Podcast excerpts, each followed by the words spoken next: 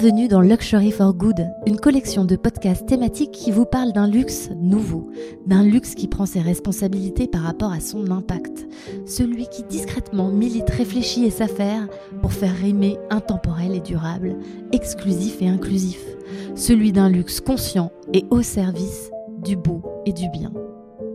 Je m'appelle Céline Dassonville, fondatrice d'EtiWork, studio d'impact qui aime à écouter l'âme et l'histoire des marques pour éclairer leurs choix éthiques et écologiques.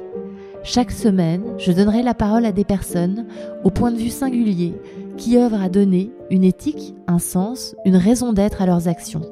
Ils et elles vous partagent leur point de vue, leurs convictions pour vous permettre de définir un luxe qui vous va bien et nous fait du bien. Bonne écoute L'industrie du luxe doit prendre conscience que les grandes marques de luxe ont des grandes responsabilités.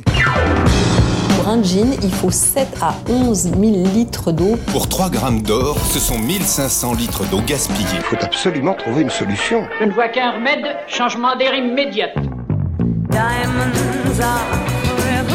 Everyone that is interested and passionate knows that we have all the elements to change. En tant qu'acteur majeur du luxe, c'est à nous d'ouvrir la voie. Mais ce sont des méthodes modernes, il faudra vous y faire. Bonjour et bienvenue dans le podcast numéro 8 de Luxury for Good. Il est des destins parfois surprenants. Comment un ingénieur métallurgiste vient à travailler pour les plus grandes maisons de luxe? Comment passe-t-on du CNRS à la maroquinerie? Comment devient-on entrepreneur? J'aime raconter ces histoires, ces histoires qui placent les personnes aux confins de deux rencontres, de deux mondes, et qui leur permettent d'innover au service de l'impact. Cyril de Ranlot, Domé, a créé un nouvel or.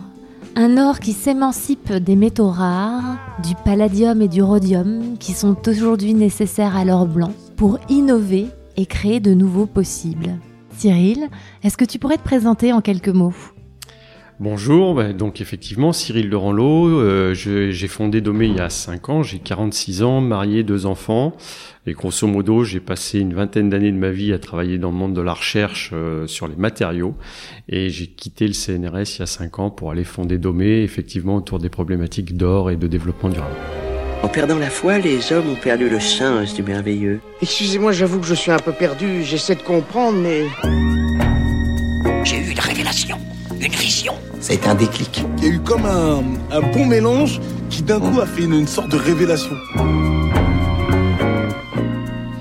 Alors comment s'est passé le déclic? Comment euh, d'un poste de chercheur, tu t'es dit je vais passer le cap, je vais entreprendre et je vais apporter peut-être une solution à l'industrie du luxe ou à d'autres industries de par euh, les innovations que j'ai découvertes? Je travaillais dans le domaine de la recherche en microélectronique et en particulier pour faire des composants qui vont toujours plus vite et qui consomment moins d'énergie. On a besoin de nouveaux matériaux. Euh, et dans ce cadre-là, on a réussi à fabriquer des nouveaux alliages d'or, c'est-à-dire des mélanges d'or avec d'autres métaux, qui étaient certes intéressants pour la microélectronique, mais qui avaient tout un tas de propriétés qui permettaient de les envisager dans tout un tas d'autres industries.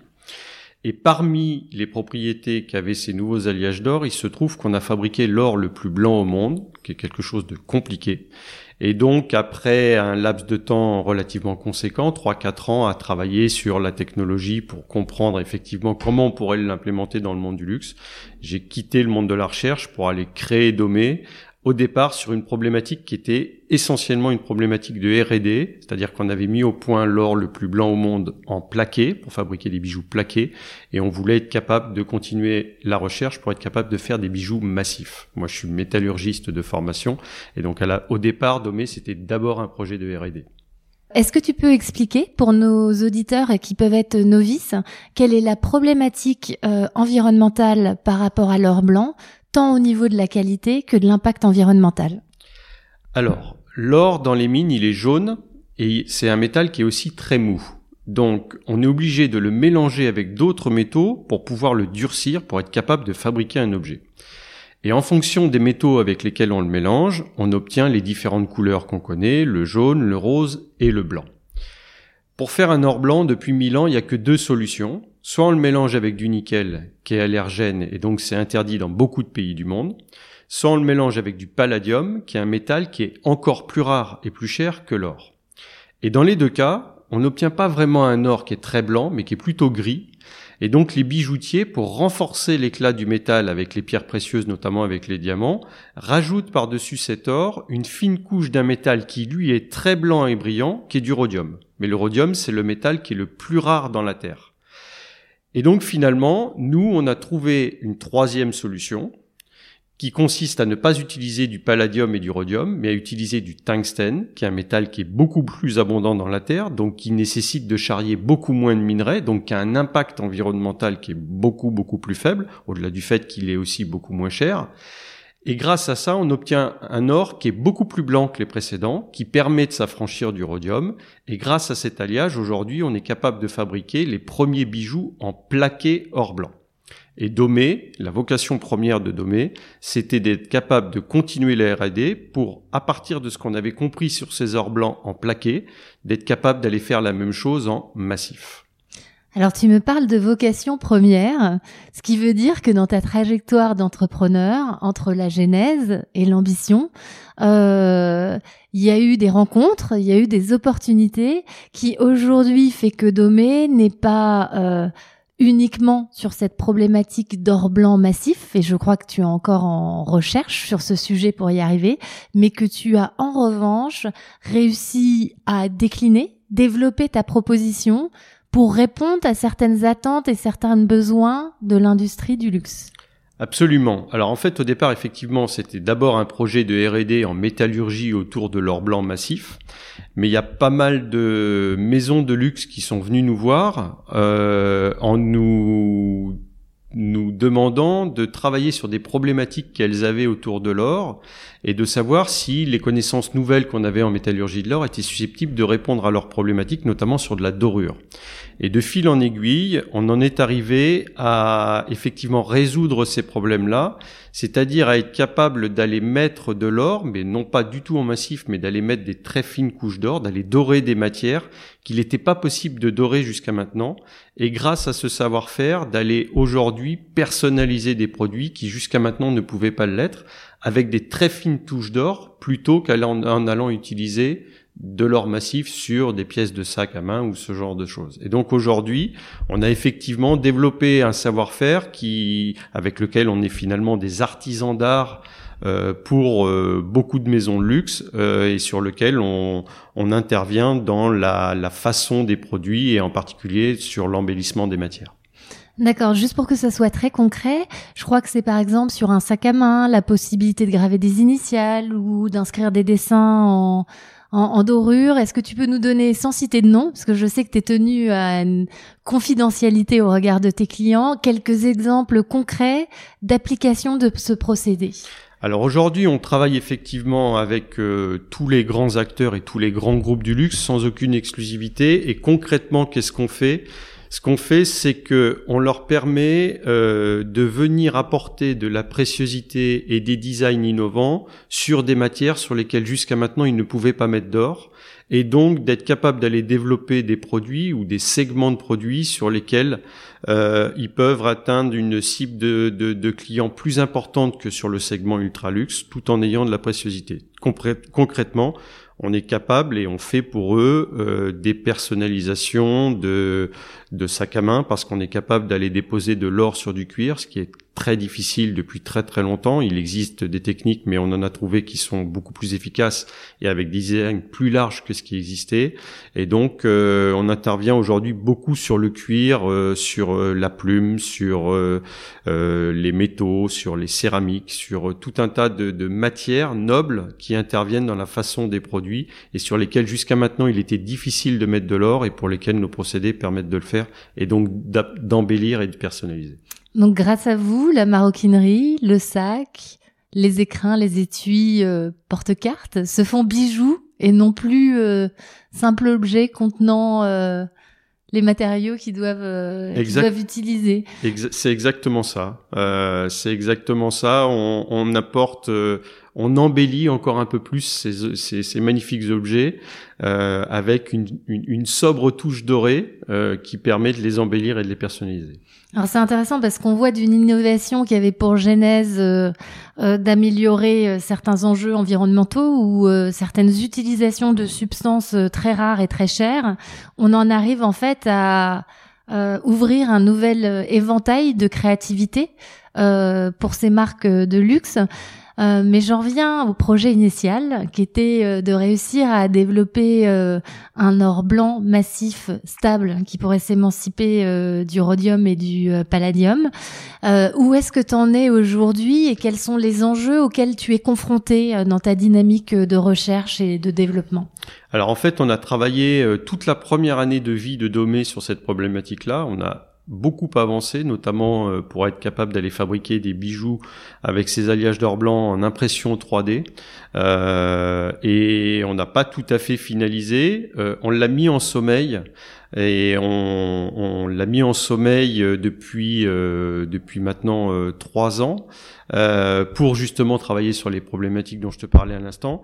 Mais euh, on va on va y revenir. La problématique majeure pour laquelle on l'a mis en sommeil, c'est que de travailler sur de l'or blanc massif, que ce soit pour aller fabriquer des bijoux en impression 3D ou que ce soit pour aller le faire avec ce qu'on appelle de la fonte à cire perdue, qui est la technique la plus utilisée, ça nécessite de travailler avec des volumes d'or qui sont relativement conséquents et donc d'avoir euh, d'être capable d'avoir levé des fonds pour mener cette R&D. Et finalement, comme on n'a pas réussi à franchir cette étape-là au début du projet Domé, on l'a mis en sommeil pour pouvoir être capable d'aller générer du chiffre d'affaires avec ce qu'on savait déjà faire, sans aller continuer la R&D sur cet or blanc massif, et euh, qu'on va reprendre là euh, incessamment sous peu une fois qu'on va avoir finalisé la levée de fonds. D'accord, donc aujourd'hui tu es en levée de fonds pour euh, donner un nouveau dynamisme à Domé. Une chose euh, qui nous intéresse particulièrement quand on traite aussi euh, du luxe durable, c'est de savoir aujourd'hui, est-ce que tu es une entreprise française Où est-ce que tu te situes Est-ce que tu fais partie d'un écosystème proche des marques horlogères, joaillières ou de luxe? Alors euh, effectivement, entreprise française basée en Île-de-France, le siège social à Paris et notre atelier est dans le sud de Paris, à Saclay.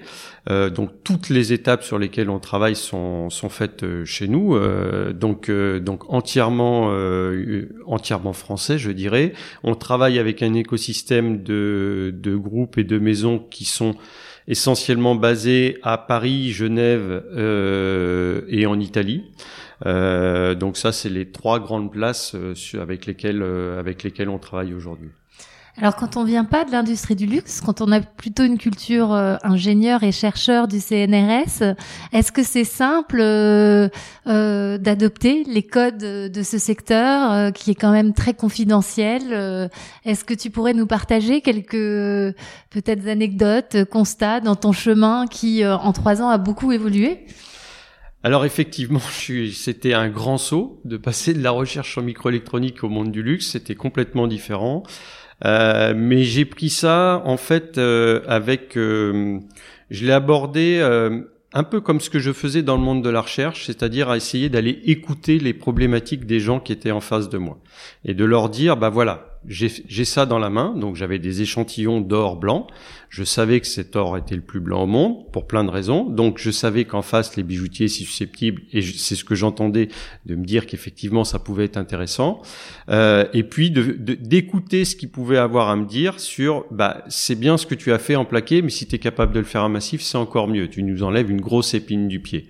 Et puis un peu plus tard d'entendre ces gens des maisons de luxe me dire, bah euh, au-delà de l'or blanc, on a d'autres problématiques en dorure et ça, c'était exactement ce que je faisais dans mon métier de la recherche. En fait, j'étais ingénieur euh, dans le domaine des matériaux, et donc mon métier, c'était d'écouter les besoins des chercheurs et d'aller traduire ça techniquement pour être capable d'aller qui inventer des matériaux, qui inventer des machines, qui allaient permettre de répondre aux problématiques scientifiques sur lesquelles les chercheurs voulaient qu'on travaille. Ben là, je fais exactement la même chose dans le monde du luxe, c'est-à-dire que nous, on n'est pas du tout créatif chez Domé, d'accord, mais on écoute les problématiques et les besoins de ces maisons et on essaye de le traduire avec les savoir-faire qu'on a, avec les, les connaissances autour de l'or qui sont complètement différentes de ce que les maisons ont.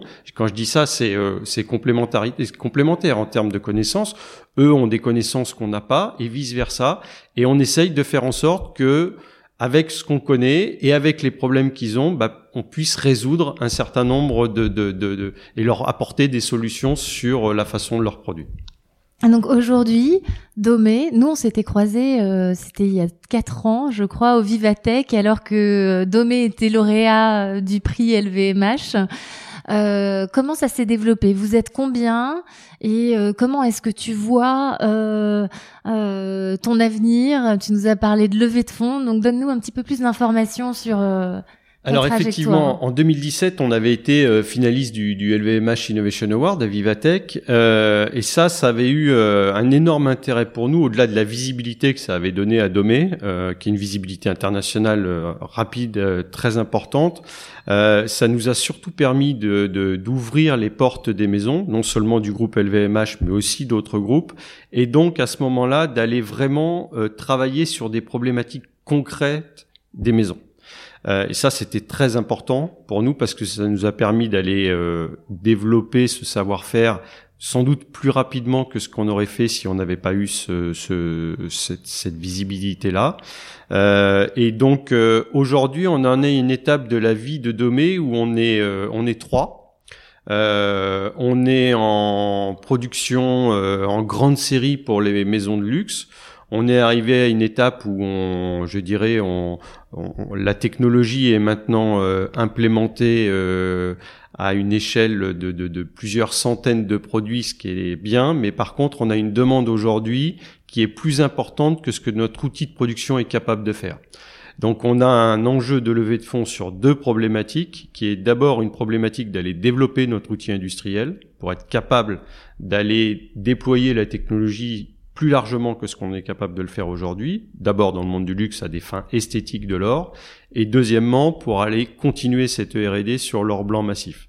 Et à plus long terme, la technologie que porte Domé, c'est d'abord et avant tout une technologie qui permet d'aller économiser l'or ou d'aller en proposer des nouveaux usages parce que on, est, on a été capable de fabriquer des ors qui ont des propriétés qui n'avaient jamais été vues jusqu'à maintenant. Donc, euh, je parle de marché, notamment sur la microélectronique dont on vient. J'ai travaillé sur des applications de défense, mais sans doute que dans une dizaine d'années, avec la technologie que porte Domé, on ira soigner différemment ou on ira peut-être participer ou faire en sorte qu'on respire mieux dans nos villes avec les pots catalytiques. Voilà. Donc, tout un tas d'autres applications qu'on utilisera euh, à 5 à 10 ans. Dans les exemples que tu cites, c'est des exemples qui ont un impact écologique. Est-ce que l'écologie, pour toi, euh, a une place euh, importante dans la manière dont tu construis ton entreprise, tu la conduis et tu lui fixes euh, des ambitions de développement? Alors, je dirais que pour pour être pour être franc, au départ, l'aspect écologique, il est surtout lié au fait qu'on utilise des matières premières qui sont beaucoup plus abondantes et en plus, quand on utilise des matières qui sont très précieuses et très rares comme l'or, on les utilise avec parcimonie. Donc c'est là que l'aspect écologique est le plus marqué. D'un strict point de vue personnel, euh, j'ai toujours grandi, euh, je dirais, euh, au milieu de la nature. Je l'ai donc vu évoluer, notamment j'ai passé beaucoup beaucoup d'heures au bord de l'eau pour aller pêcher, et donc j'ai vu combien nos cours d'eau évoluaient pas obligatoirement de façon positive. Donc ça a toujours été une réalité pour moi depuis très très longtemps. Par contre, de là à dire que ça a été le déclencheur pour aller créer Domé, pas du tout. Le déclencheur, c'est d'abord et avant tout le fait d'avoir dans les mains des matériaux qui étaient susceptibles de résoudre des problèmes. Euh, après, il se trouve que effectivement, ça a une dimension écologique importante. Et je me souviens que avant même de créer Domé, quand je pitchais dans une dans la formation HEC euh, entrepreneuriale dans laquelle j'étais, Challenge Plus, euh, la première slide était quand même d'abord sur une problématique de luxe et de développement durable, et je parle de ça en 2015. Donc euh, donc ça ça a été depuis le début de l'aventure Domé quelque chose qui était effectivement présent et important dès la genèse de ce projet. Par contre, c'est vrai qu'aujourd'hui, six ans après, on en entend beaucoup plus parler, ça devient une problématique plus importante. Pour autant, quand je discute aujourd'hui avec les maisons et quand, j'entends euh, l'expression luxe durable, euh, je continue quand même aujourd'hui au quotidien de vivre d'abord le mot luxe et ensuite l'aspect durabilité. Mais il y a quand même une notion majeure dans l'aspect luxe durable, c'est que le, le produit d'abord être luxueux, c'est-à-dire c'est d'abord un produit offrir une qualité, voilà, une, une qualité, des matériaux d'exception, de la, une façon exception, et ensuite effectivement aujourd'hui essayer d'apporter à ça, modifier qui, la façon, qui les pro, qui les matériaux qui sont utilisés pour apporter plus de durabilité, mais il n'en demeure pas moins que le fond du produit doit quand même rester là. On voit au passé ou à l'avenir Au présent. Si jamais tu abandonnes l'espoir dans les jours de détresse, alors c'est que ta force n'est que faiblesse. L'avenir inconnu se déroule vers nous. Je l'affronte pour la première fois avec espoir.